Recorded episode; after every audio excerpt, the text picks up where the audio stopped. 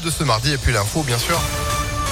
Avec Sandrine Ollier, bonjour. Bonjour Phil, bonjour à tous. À la une, cette grève aujourd'hui et demain, des animateurs qui interviennent dans les écoles et les centres de loisirs. Ils dénoncent leurs conditions de travail.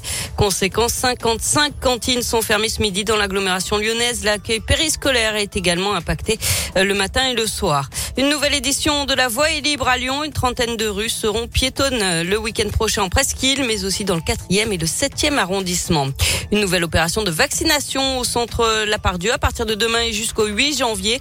Jusqu'à 750 injections par jour avec du Moderna. Attention, c'est donc réservé aux plus de 30 ans.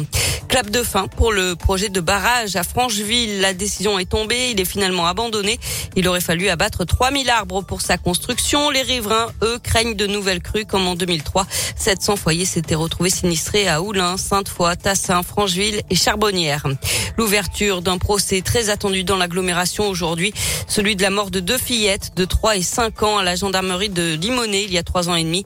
Euh, leur mère est jugée toute la semaine devant la cour d'assises pour assassinat. Depuis le début malgré trois ans de détention provisoire, cette femme de 41 ans nie les faits.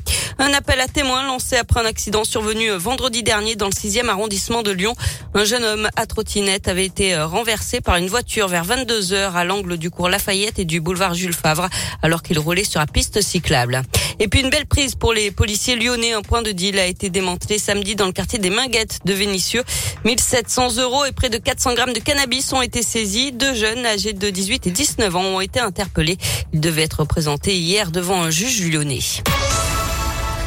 On termine avec cet événement traditionnel dans l'un à quelques kilomètres de Lyon, les Glorieuses de Bresse, le célèbre concours de volailles.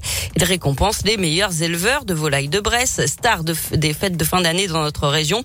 Un concours qui se déroule dans des conditions normales malgré la situation sanitaire.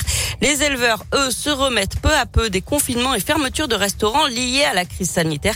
Euh, Cyril Degluer est vice-président du comité interprofessionnel de la volaille de Bresse. C'est vrai qu'au début du Covid, hein, à la fermeture des, restaurants au 14 mars 2020, c'est 60% euh, de, des ventes qui se sont écroulées d'un coup. Donc il a fallu trouver des alternatives. Alors on a surgelé et euh, les collectivités nous ont aidés à, passer ces, volailles. Et on a eu aussi la solidarité des, des Indinois qui nous ont acheté des volailles directement dans nos fermes. Et, c'est vrai que ça a été un, bel élan de solidarité. Là ça va mieux, ça y est, on, revend des volailles, on arrive dans la belle période. Les commandes se font comme les autres années. Pour l'instant, il n'y a plus de surgelés. Les volailles, euh, tout est parti. Donc euh, voilà, on est euh, en train de revendre des volailles pour Noël.